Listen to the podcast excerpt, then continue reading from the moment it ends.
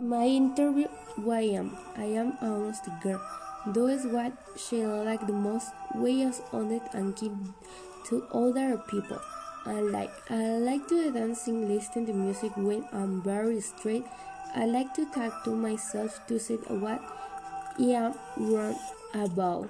The bad things I do when I get angry, which a person say what I say to say if a person feel bad for it. I say because sometimes I feel good or the people that love and the love the music in my life. That is what I love to work for not to be like that the people. You don't like that thing about my life. Uh, that tells me something that be good for them, but not for me. How old I am? I am 17 years uh, almost 18. My birthday is January 6, 2004. Where do you live?